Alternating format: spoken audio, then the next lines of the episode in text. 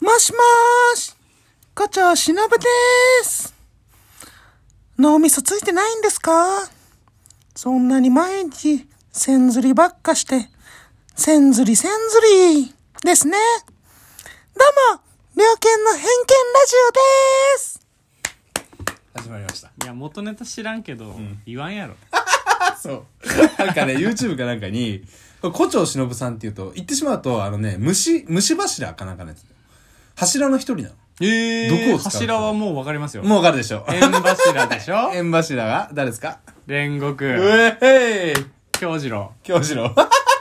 あいつあのなんなん京次郎のことをめちゃくちゃ慣れ慣れしく呼ぶ あいつすごいないやいやいやあのお前だよそれ相も手あ俺も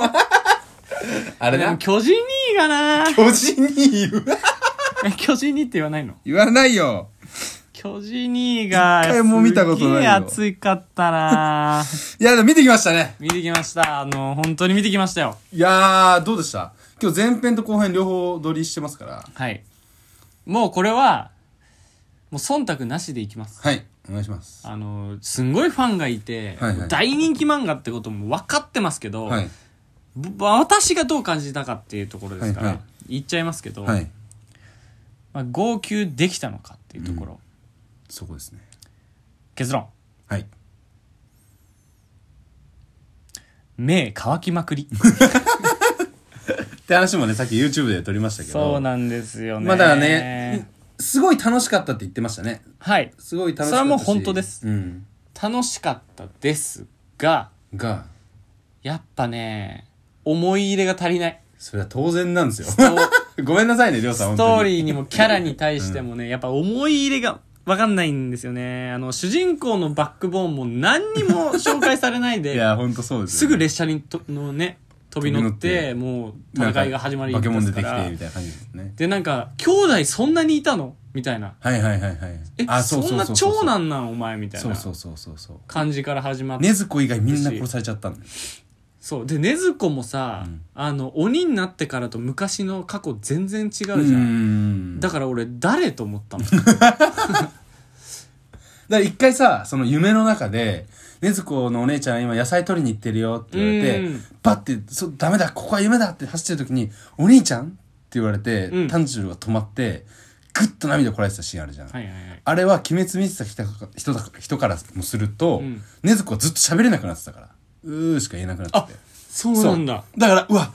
生き返ったというか、まあ、人間に戻った禰豆子いるやんってなって。声が聞こえたことに対する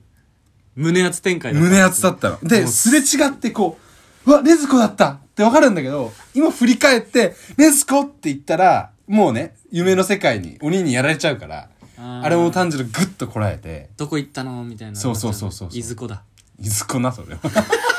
ごめんなさい。俺が言うべきだった。ごめんなさい。すいません。いやいや、全然。えだからそういうのが、うん細かいそういう積み重ねうんがうんうんもうすごい感じました、だよね、そうだよね。あー多分ここ見てる人からしたらすげえ激アツなんだろうなでも俺もう全然わかんないから いや、俺に付き合ってもらったみたいなんだから。。いやそんなことないですすよあの気になってたんだよね、うん。このきっかけがなかったら俺「鬼滅」読まずに死んでたからなるほどねうん。確かに。でいいきっかけになりました一つのカルチャーを失わずに済んだからね。はいまあまあまあ。だから初めて見に行った私でもはいはいはい楽しかったですよ、うん。それは本当に楽しかったです、絵も綺麗だって言ってたね。ああもうグラフィック良かったねすごかったでしょ言ってた通りだった、うん。リアルだっためっちゃそう、リアルなの。もう列車の外観とか本当にガチのやつなんかなって思うぐらいそうだよね。実写なのか分かんないレベルのシーン何回かありましたもんね。うんあとあのー何鬼 うん。あ鬼にもいろいろ言いたいことあるんだけ ど鬼俺が思ってた鬼と全然違ったねああ、人間寄りだった。そう最初さこの列車内にはなんか2体ぐらいいるみたいな、うんうんうん出てきた最初のちょっと弱めの鬼、うんあんな感じで出てくるのかと思ってたのどんあどあ、んそうだね、そうだね。そしたらもう3人目からさ「うん演武ね。 みたいな演武 「え鬼お前」みたいなほぼ人間だからね。そうで本当の鬼の姿になったらもうなんか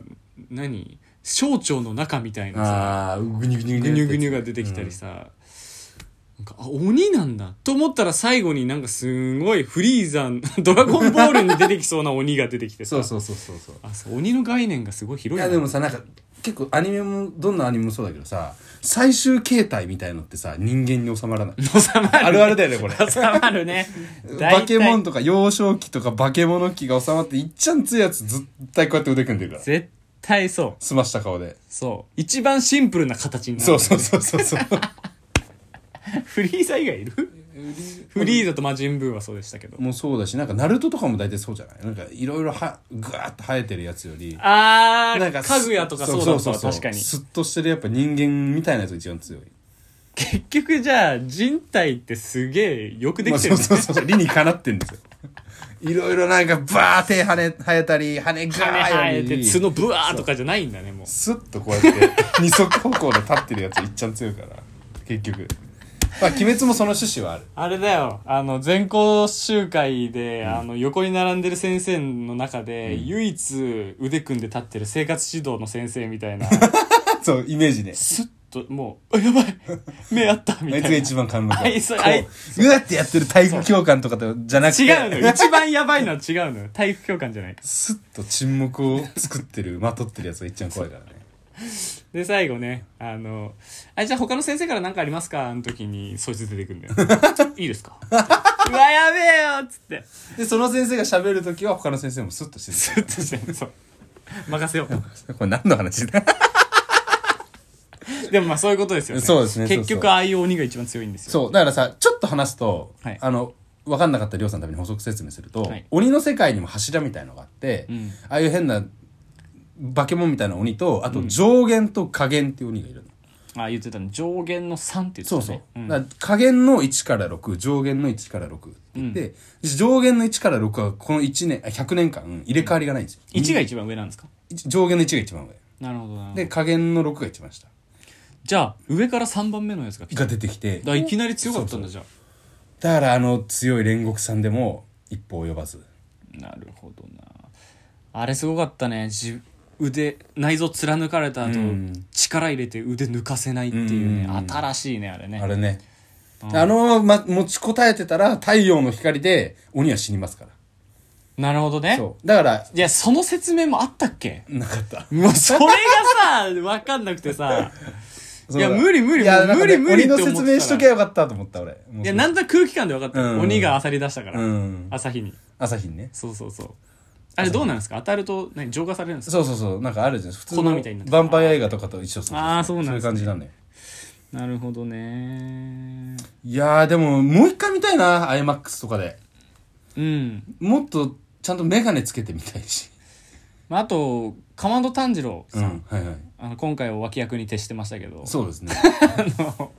本当に主人公なのかなっ主て人公疑問になるぐらいの役割担当でした けど今回は煉獄さんにフォーカスされた映画そうですね煉獄さんの映画でしたね、うんかまど炭治郎さんは何なんだろうなあの涙袋はでかいのかなすごいずっと涙出てたよあの大人粒のね大 粒の他のキャラに比べても本当ね に一個の涙がなんか波打ってましたも んあれ一粒一粒すごいよねでもまあねす「ごいザ・泣くジなャンプと思のって主人公って感じでどんどん強くなっていくでさあーねそうなんだあの水の型だったでしょうんか鎌田炭治郎ってはいで最後でも鬼のあの脊髄の骨切る瞬間は日の神神楽って言出てましたっ出ててま炎したになってたでしょあれやると動けなくなるそうそうそうそうそうそうそうあー知ってる知ってる 知ってる知ってるよそん急なに切るじゃん こいつ 三十タンジー言うな。レンニーとかお前タンジーとか言う。三十とで、なんかあれストーリーあって、その、釜野炭治郎のお父さんの力なんじゃないかとか、よもしくは火の呼吸も持ってるんじゃないかみたいな。まあいろいろあるんですけど、あそこからね。うんなんか呼吸ってしきりに言ってましたねそうそうそう。呼吸すると治るみたいな、ね、そうそうそう。呼吸がなんだろう、ナルトで言うとチャクラみたいな。チャクラなんだそうそうそう。なるほどね感じなんだね。でもなんか親近感持てるあの主人公でしたうね、んうんうんあの私からしても心、初めて見たけどもう悪いとこが一個もないよ。いい子もないし、しっかり弱いしっかり弱いね。うんまあまだ序盤だからね、だいぶ。漫画で言うと。あれじゃないですか結局ルフィもうんゴムゴムの実が持ってたし、うん。お父さんが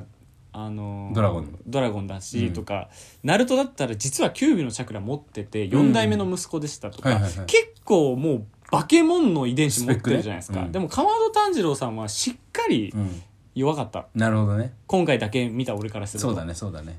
もしかしたらこの後実は上限の1の息子だ ったあんのかもしれないけど知らないけどそう知らないからね、うん、うん、しっかりなんか親近感が人間人間らしくてよかった、ああはいはい確かにそういう目線でも見れるのが初めて見ると、だって内臓をひ